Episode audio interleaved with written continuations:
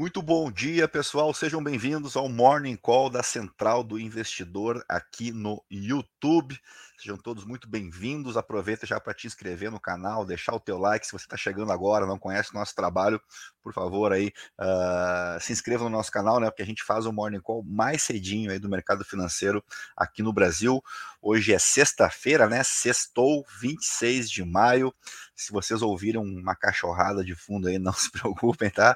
A, a cachorrada aqui na vizinhança está enlouquecida. E a gente vai trazer os destaques, então, que movimentam, movimentam o mercado financeiro nesta madrugada, uh, no, no, exterior e aqui no cenário local também. Uh, um cenário uh, no exterior que tivemos hoje, por exemplo, feriado em Hong Kong, então não tivemos negociação, mas os mercados asiáticos, todos eles fechando em alta nessa sexta-feira, muito impulsionados pelo recém-rally de inteligência artificial, se é que podemos chamar assim, né? Mas a, vocês vão ver depois que no, na matéria da Bloomberg ali, a Bloomberg usou essa expressão, né? Rally de IA. Uh, e aí eu vou mostrar para vocês alguns papéis avançando em todo o mundo, papéis ligados à produção de microchips ou mais diretamente ligados à inteligência artificial. E nos Estados Unidos, uma esperança maior aí de que possamos finalmente resolver o impasse envolvendo a dívida, né, o aumento do teto da dívida. Uh, parece que já estão entrando em acordo lá para diminuir, uh, não diminuir, mas uh, aumentar menos os gastos militares para o ano que vem. Uh, sabemos que os republicanos queriam um incremento maior nos gastos militares uh, e em contrapartida, os democratas terão de se contentar num limite aí de dois anos no máximo para você ter mais espaço para gastos, tá? Mas a gente já vai chegar lá. Só queria mandar, antes de mais nada, dar um bom dia para vocês aqui, né? SC Souza, não sei como é que é o seu primeiro nome, né? Mas eu também sou Souza, então somos parentes, né? Uh, bom dia também para o Fádulo Haddad. Uh, não sei se é parente do Fernando, nosso ministro da Fazenda, né? Mas de qualquer forma, bom dia. Bom dia também para o José Martins. Sejam todos muito bem-vindos. Não esqueçam do like e também, se você for assistir mais tarde o nosso Morning Call, também, por gentileza, aí, deixar o like para a gente, que eu observei que a turma que deixa like é a turma que acompanha ao vivo, né? E depois, ao longo do dia, a gente tem bastante visualização, mas não temos likes. Então, se puderem corrigir isso para a gente, por gentileza. Vamos começar o nosso trabalho hoje aqui, destacando, então, a. Deixa eu só dar um alt tab aqui para ir lá para Bloomberg.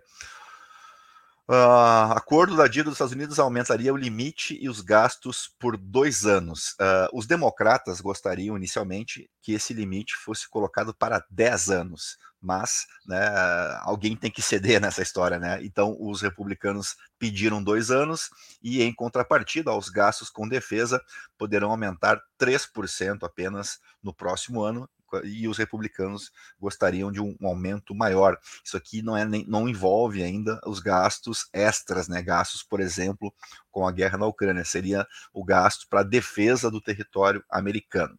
Beleza? Aqui, ó, sob os termos do acordo emergente, os gastos com defesa teriam permissão para aumentar 3% no próximo ano, de acordo com a solicitação de orçamento do presidente Joe Biden.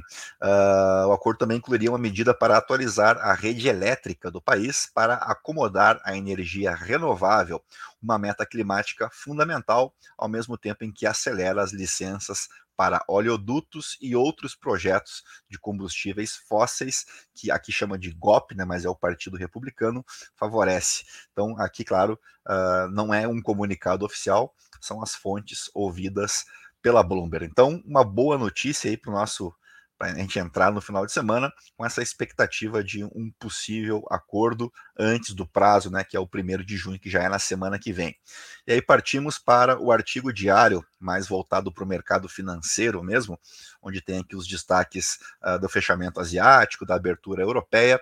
Uh, na Europa, além desses papéis uh, ligados à tecnologia, temos também um avanço dos papéis ligados à mineração, tá? Isso porque o minério de ferro vai reagindo hoje, uh, depois de uma semana bastante difícil, né? O minério de ferro na bolsa de Dalian ele avançou quase 4%, tá? Ele fechou com uma alta de 3 0,96%. O petróleo também avança, mas aí bem, bem mais modestamente, né? 0,3% caso do WTI e 0,18% caso do petróleo Brent, que é a referência aqui para a Petrobras. E, e falando nisso, vamos destacar também a questão envolvendo IBAMA, a exploração no Foz do Amazonas e a Petrobras, tá? Mais para frente, quando falarmos do cenário local temos os futuros em Wall Street operando muito próximos da estabilidade e, como já comentei com vocês, né, nas, nos mercados, no mercado asiático, todas as principais bolsas terminaram o dia no terreno positivo. Na Europa temos um cenário misto, mas predominantemente aí temos as ações também em alta e o Bitcoin praticamente estável aí caindo 0,06%. Voltamos para o artigo da Bloomberg, aqui eles enumeram uma série de empresas que avançaram, ó, eles chamam de frenesi, né, em torno das empresas de tecnologia. A gente lembra que isso aqui começou com uma projeção da Nvidia, né, de um aumento na sua receita, na sua venda de microchips, e aí levou a reboque aí muitas empresas uh, concorrentes ou similares, ó, a ASML uh, Holding, essa aqui é uma empresa holandesa, ela subiu 1,7%, a BE Semiconductor subiu 2%, mas nós temos mais empresas aqui, eu tinha visto antes, empresas da Ásia, uh, essa Marvel Technology, essa aqui é americana, uh, também afirmou né, que em 2024 deve dobrar uh, os, o, a sua receita. Uh, temos aqui também a japonesa Screen Holdings, em Taiwan, a Semiconductor Manufacturing e na sul-coreana SK Hynix, todas elas avançando de forma considerável. É a nova aposta do mercado uh, financeiro aí, esses, esses, essas empresas mais voltadas para alta tecnologia, que parece mesmo ser o futuro da economia global, né? E nós falamos sobre isso ontem, que enquanto isso o Brasil está discutindo carro popular e fomento à indústria automobilística, não que não seja importante, claro que é, e eu já trouxe várias vezes informações aqui a respeito da, da decadência da indústria brasileira, mas ao mesmo tempo parece que o olhar ainda está muito distante da, da, alta tecnologia, que é onde você tem margens de lucro muito maiores, né? E até pelos anúncios feitos ontem pelo, ontem pelo ministro Alckmin, a gente viu que inteligência artificial, produção de chips, nanochips, ainda é um cenário muito distante. Parece que mais uma vez o Brasil vai perder aí o trem da história, né, o bonde da história, e vai continuar numa, numa indústria ainda pouco tecnológica e, e um, uma economia muito voltada para a produção de commodities. Deixa eu dar só uma voltada aqui pra, com vocês, ver se tem algum comentário. Sem parentesco, o Fado falou que não tem parentesco com o Haddad. Uh, bom dia para o Claudinei, sempre nos acompanhando também ao vivo. Uh, vamos voltar lá então para a Bloomberg. Uh, aqui eles destacam o que eu já comentei com vocês, né, que os índices subiram no, na Coreia do Sul, na Índia, na Austrália, na China. Uh, o mercado de Hong Kong ficou fechado hoje por conta de um feriado. Aqui acho que saiu já, mas tem uma perspectiva, não é um anúncio oficial do governo chinês, mas uh, analistas de mercado estão prevendo que os bancos chineses, né, o, o, governo chinês, deve diminuir o percentual do depósito compulsório para os bancos da China. Uh, o que, que, isso significa? Né? Quando o compulsório é aquele percentual que os bancos são obrigados a depositar no Tesouro Nacional para garantir ali uma certa uh, segurança do sistema bancário, quando você diminui esse percentual, então vamos trabalhar que, o, que um banco X precisa pegar 15% dos aportes né, que ele recebe para colocar no Tesouro Nacional e vamos, vamos, supor que o governo baixa esse percentual para 10%. Aí sobra mais dinheiro no caixa dos bancos para que eles possam financiar a atividade econômica. Então, existe uma estimativa de que o governo chinês possa fazer isso. Isso já está previsto, mas os analistas estão prevendo que, que possa haver aí uma antecipação nessa diminuição do percentual do compulsório para tentar fazer com que esse segundo motor econômico mais importante do mundo uh, comece, de fato, a, a funcionar mais, uh, de forma mais eficiente, né? Que a China consiga cumprir a sua meta de crescimento lá, que é de 5% para esse ano de 2023, uh, 5% de PIB, né, em 2023. Aí podemos dar uma passada já na cena local, uh, destacando, né, ontem uh, o anúncio do governo federal mais voltado para indústria nacional, né? Deixa eu só mostrar aqui, depois eu vou mostrar uma coisa aqui que é inacreditável, que só acontece no Brasil, mas vamos, vamos por partes, né? Uh, vamos aqui. Indústria terá estímulo tributário para modernizar Parque Fabril, diz Alckmin. Uh, o tema levantado pelo ministro da Fazenda durante a reunião no Planalto para discutir com o setor medidas para a reindustrialização do país. Haddad falou na reunião sobre a depreciação acelerada na indústria. Precisamos modernizar o Parque Fabril, máquinas e equipamentos terão então estímulo de natureza tributária, mas isso só deve valer, ó, tá aqui, esses benefícios só devem valer a partir de 2024, porque já temos né, o orçamento de 2023 votado, aprovado, então não é tão simples assim você criar alguma medida agora para 2023. Uh, tá aqui, ó, o tema sendo tratado no orçamento de 2024. Ele também anunciou a ideia do governo de dar descontos no IPI e PIS e COFINS para carros com valor de até 120 mil reais e um, uma benesse que teria uma duração uh, limitada, uh, mas também precisa passar pela fazenda para ver o impacto disso, né? E aí, com esses benefícios dados, uh, o ministro acredita então que tenhamos carros populares vendidos em um patamar inferior a 60 mil reais. Uh, se não me falha a memória, uh, o, o, Quid, por exemplo, que acho que é o carro mais barato hoje, né, o da Renault, ele tá, já, é, já, já vale mais do que 70 mil reais, é um Quid zero quilômetro. E aí, após a reunião, ele listou uma série de eventos que, na avaliação do ministro, irão possibilitar a neo-industrialização do país, citando o tripé câmbio, juro e imposto. Uh, quando ele falou sobre câmbio, né, ele disse que uh, o, o, atual patamar do dólar uh, já se mostra competitivo para exportação e também uh, para um reflexo mais de curto prazo aqui na inflação brasileira, né, em torno dos 4,95 reais, é o que a gente vem, vi, vem, vendo aí ao longo desse último ano. quando ele fala em juro, ele está dando, claro, um, um recado muito importante para o Banco Central, mas a expectativa também é de diminuição na taxa de juros, e quando ele fala de imposto, ele provavelmente está contando com o avanço da reforma tributária. E essas, esse tripé, então, que ele chamou aqui, favoreceria a essa tal neo-industrialização brasileira. Passamos então para ver como é que isso repercutiu na associação de, Nacional de Fabricante de Veículos Automotores, a Anfávia. O Márcio de Lima Leite, né, que é o presidente da Anfávia, estima que o mercado deve consumir entre 200 a 300 mil veículos a mais neste ano, em razão desse pacote anunciado ontem.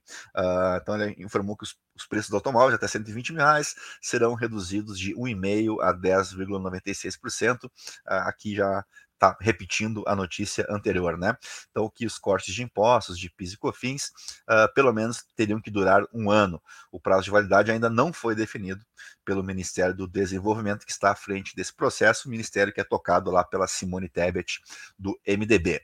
Aí vamos para um outro assunto que movimentou bastante a semana aqui, que é a questão envolvendo a Petrobras, que na noite, na, na tarde de ontem, apresentou um novo pedido de licença ao IBAMA. E aqui nessa matéria do Poder 360 tem uma explicação uh, que eu acho que vai ficar mais claro para vocês agora. Eu, eu acho que falhei também em explicar melhor essa questão para vocês ao longo da semana. A chamada margem equatorial é uma região em alto mar que se estende da Guiana, né, entenda Guiana francesa, né, pertence à França e que faz divisa com o Amapá, né, inclusive tem uma ponte lá que liga a Guiana francesa ao Amapá, uh, e essa, esse, essa margem equatorial se estende então da Guiana francesa até o estado do Rio Grande do Norte. A porção brasileira é formada por cinco bacias sedimentares, que são formações rochosas né, que permitem o acúmulo desses sedimentos que ao longo do tempo vão se transformando em gás e em petróleo. Então, as bacias são essas, ó, a foz do Amazonas, só que aqui é interessante, ó, não é a foz do rio Amazonas, tá? É, tenta perfurar a bacia do Amazonas, que embora tenha esse nome, não é a foz do rio Amazonas, ó, a área onde seria perfurado o poço de petróleo se encontra a 500 quilômetros da, uh, da foz do rio Amazonas. E mas temos outras bacias também, a bacia Pará Maranhão, a bacia Barreirinhas, a bacia Ceará e a bacia Potiguar. A gente já teve, né, a bacia de Campos, a, já teve, não, ainda tem, né, mas a produção diária já é bem menor hoje, porque é a tendência, assim como o nosso pré-sal, descoberto aí, vamos chamar recentemente, mas também já faz algum tempo, uh, inicialmente você tem ali a descoberta, depois você tem o início da produção, depois o aumento da produção diária, depois essa produção se estabiliza, até que ela começa a diminuir gradativamente. Esse tem sido o histórico dessas bacias descobertas no Brasil. Agora posso estar cometendo uma injustiça aqui, mas acho que começamos pela bacia de Campos, depois a bacia de Santos, né, depois a região do pré-sal, e agora a Petrobras tenta uh, descobrir, e inclusive a bacia do, do, do pré-sal já se encontra numa certa estabilidade na produção diária, né, então o, nada indica que no futuro nós tenhamos um aumento na produção diária se contarmos apenas com essa região do pré-sal. Então, por isso, a Petrobras também procura novas áreas de exploração. E lembrando que inicialmente o pedido é de perfuração para pesquisa, né, para ver se de fato há lá a possibilidade de você fazer a extração de petróleo. Uh, negada pelo IBAMA, a licença se refere a um teste pré-operacional para analisar a capacidade de resposta da Petrobras a um eventual vazamento. Esse sempre é uma preocupação, né, quando você vai perfurar uh, essas formações rochosas no oceano, mas a gente lembra que a Petrobras é simplesmente a maior especialista no mundo em exploração de petróleo no mar, né? Nenhuma outra empresa no mundo tem o know-how que a Petrobras tem. A gente sabe que no passado, nos Estados Unidos, né, já houve um vazamento de um desastre ambiental de vazamento de petróleo, mas a Petrobras fez isso uh, de forma muito competente com o pré-sal, né? Então acho que a gente pode dar um voto de confiança para a Petrobras. Ó, o pedido é para, para para a perfuração de um posto em um bloco de exploração a cerca de 170 quilômetros da costa, ou seja, 170 quilômetros do continente, né, do, ali da região do, do, já do território do Amapá. A margem equatorial é uma região pouco explorada, mas vista com expectativa pelo setor. Por quê? Porque países vizinhos, como a já citada Guiana Francesa e o Suriname, aqui o Suriname, se não me falha a memória, tem exploração holandesa, e acumulam descobertas de petróleo. Na Guiana, a ExxonMobil tem mais de 25 descobertas anunciadas. No Brasil, só 32 poços foram perfurados a mais de 300 metros do nível do mar, onde há maiores chances de descoberta. Então, existe sim uma expectativa de se encontrar aí, talvez, né, quem sabe, um novo pré-sal. Então, a gente entende que e torce para que IBAMA, uh, Ministério da, do Meio Ambiente e Ministério de Minas e Energia e a própria Petrobras entrem em acordo, né? Que nessa hora aqui uh, não é não é momento para você radicalizar discurso, não tem que ir nem tanto ao céu nem tanto ao inferno. Uma coisa não inviabiliza a outra, né?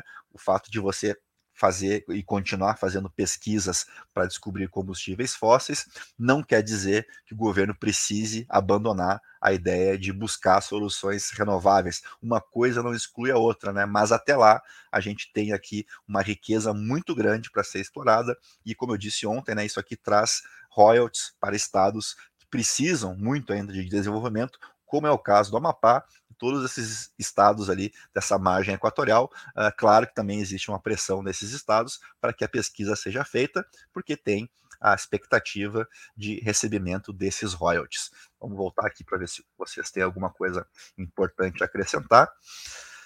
Minoritários, esse que assisto ao vivo pela primeira vez. Legal, cara. Bom dia. Estou inclusive cogitando, até se vocês puderem usar o campo dos comentários para deixar a opinião de vocês, da gente começar a fazer um pouco mais tarde, né? Eu comecei fazendo esse, esse morning call com vocês entre 5 e 5 e meia, e aí tinha sempre duas, três pessoas que conseguiam acompanhar, por óbvio, né? Uh, ao vivo, e aí a gente tá uh, essa semana que eu estou em viagem, comecei a fazer mais tarde, e eu percebi que vocês estão em uma presença mais massiva. Então, se vocês quiserem sugerir algum horário para a gente entrar ao vivo, fiquem à vontade, tá? Que a gente faz o possível para atender uh, vocês. Bom dia para o Ivan Pimentel também, seja bem-vindo ao nosso Morning Call. Uh, e vamos lá, vamos voltar aqui para a gente continuar os destaques locais. Aí tem a questão envolvendo agora a relação Congresso Executivo. Né, tem uma fala aqui do Lula, agora começou o jogo né, sobre a sua relação com o Congresso. Já era uma expectativa que a gente tinha desde outubro do ano passado, quando conhecemos a composição da nova legislatura, né, que ficou muito mais à direita, se podemos chamar assim, né, e que depois, com a confirmação da vitória do Lula, a gente viu ali que teríamos uh, embates entre executivo e legislativo. Uh, isso, assim, particularmente não me preocupa, né, porque democracia é isso, né? Acho que o brasileiro precisa começar a amadurecer a, a democracia no país e entender que ela é justamente né, a definição de democracia é a convivência de contrários dentro do ordenamento legal, né? Então, dentro do que determina a Constituição, não há problema algum em você ter divergência, eh, seja ela filosófica ou, ou, uma divergência mais de viés ideológico, não há problema algum. A democracia comporta tudo isso dentro do ordenamento legal. Então, as mudanças feitas pelo Congresso na medida provisória que reestruturou os ministérios da sua nova gestão são coisa mais normal e acrescentou que agora começou o jogo de negociação com os congressistas.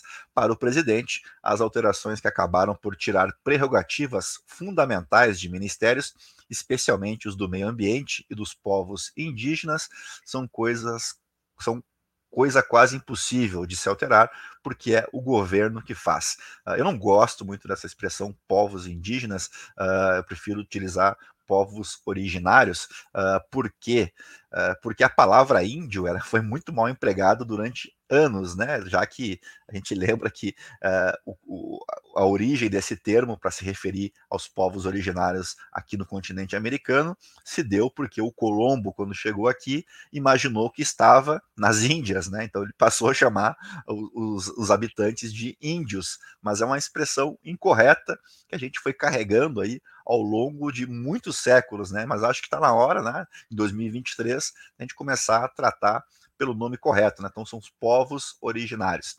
Hoje a impressão que eu tinha era de que o mundo tinha acabado, Lula foi derrotado, acaba-se ministério disso, acaba-se ministério daquilo.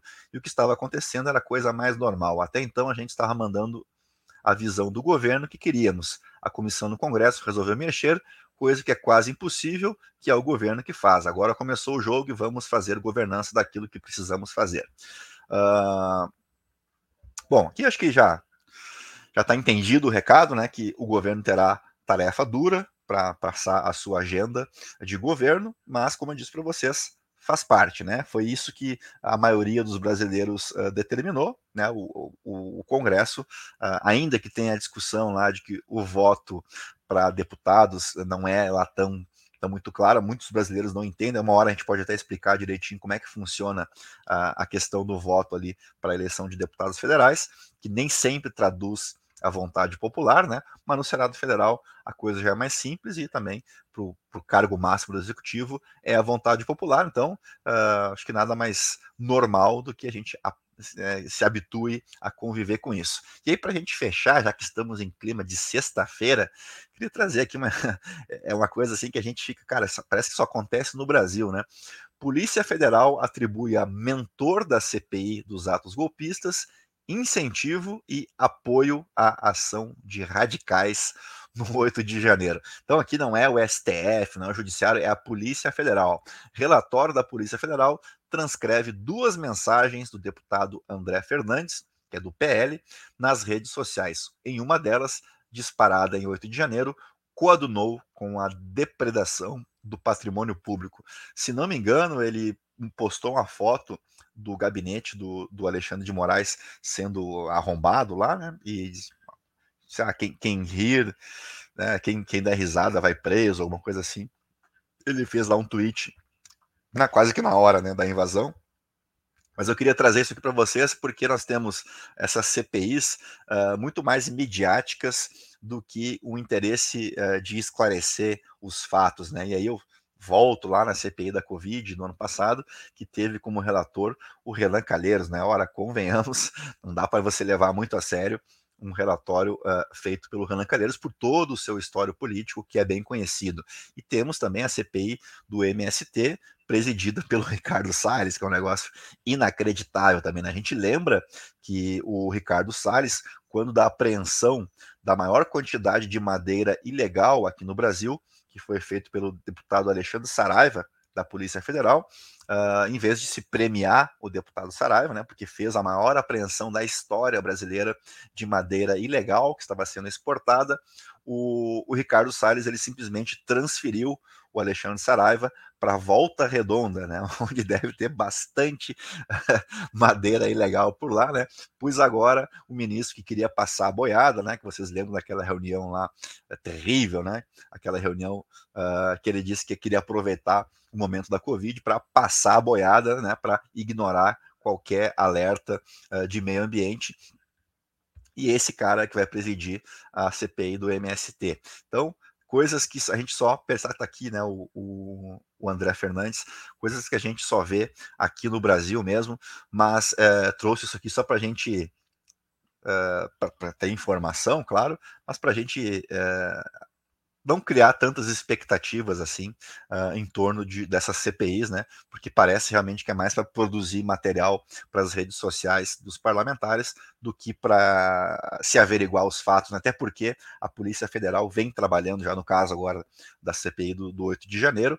Uh, o processo está, o inquérito está em curso, né? A Polícia Federal já está trabalhando, nós já temos uma CPI acontecendo no Distrito Federal então, me parece uma redundância e tanto, mas está aí, né? Está dado, agora as equipes estão formadas.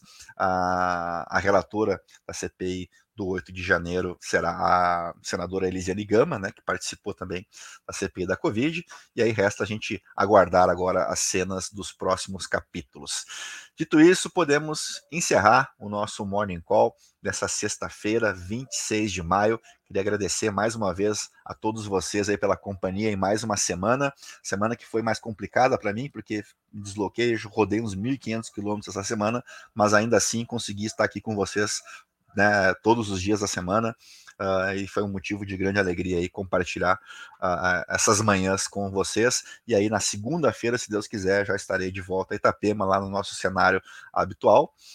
Fechou? Então a todos uma boa sexta-feira, bom final de semana, cuidem-se bem, bons negócios, vamos torcer aí para manter o Ibovespa uh, pelo menos na, na, região dos 110 mil pontos, vamos tentar trazer o dólar de volta lá para os 4,93, né, que foi a mínima das últimas semanas. Uh, nos últimos dias a gente viu uma inversão, né, quando o Ibovespa sobe, o dólar cai, quando o dólar sobe, o Ibovespa cai. Já pensou se a gente termina a semana com o Ibovespa para cima e dólar para baixo? Seria uma beleza, né? Então, para todos aí, um bom dia, boa sexta-feira, bons negócios e até segunda. Um grande abraço. Ah, e segunda-feira voltamos também com o Morning Galo lá no Spotify. Tá? Já fica o convite para você seguir aí a Central do Investidor. Temos canal no Telegram, temos Instagram, temos o canal aqui no YouTube, temos uh, o nosso Morning Call lá no Spotify. Então, não faltam meios de você nos acompanhar, tá bom? Grande abraço aí, tchau, tchau.